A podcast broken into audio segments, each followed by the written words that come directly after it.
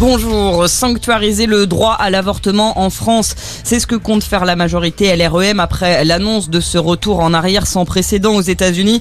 Le droit à l'avortement remis en cause par la Cour suprême. En France donc, Aurore Berger, la chef des députés de la majorité à l'Assemblée, annonce qu'une proposition de loi va être déposée afin d'inscrire le respect de l'IVG dans notre Constitution. Un texte que comptait aussi déposer la NUP, c'est ce qu'avait dit dès hier soir la présidente des députés insoumis Mathilde Panot. Et au lendemain de cette décision américaine, toujours de nombreuses réactions. Barack Obama, l'ancien président, dénonce une attaque contre les libertés fondamentales de millions d'Américaines. Un retour en arrière dénoncé aussi par le Premier ministre britannique Boris Johnson. Elisabeth Borne évoquait, elle, un jour sombre pour les droits des femmes. La chef du gouvernement français ajoute, nous ne lâcherons rien pour nos droits, jamais.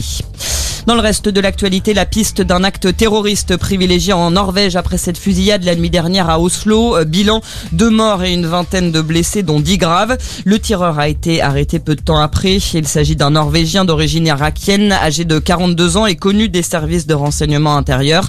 Cette attaque s'est produite à proximité d'un bar gay. Conséquence, la marche des fiertés prévue aujourd'hui dans la capitale est annulée, euh, comme l'a recommandé la police norvégienne aux organisateurs. Et c'est aussi aujourd'hui que se déroule la Gay Pride dans de nombreuses villes. C'est le cas notamment à Paris. La marche des fiertés LGBT+, de retour après deux ans d'absence à cause de la crise sanitaire. 500 000 personnes attendues cet après-midi entre le 12e arrondissement et la place de la République. Enfin, prudence cet après-midi sur un large quart nord-est. 15 départements restent en vigilance orange aux orages, du Puy-de-Dôme jusqu'aux Ardennes en passant par la Bourgogne et les Vosges. En plus d'orages localement violents, on pourra aussi avoir de la grêle, de fortes rafales de vent et d'importants euh, cumuls de pluie. Voilà ce que l'on pouvait retenir dans l'actualité de cette mi-journée. Très bon après-midi à notre écoute.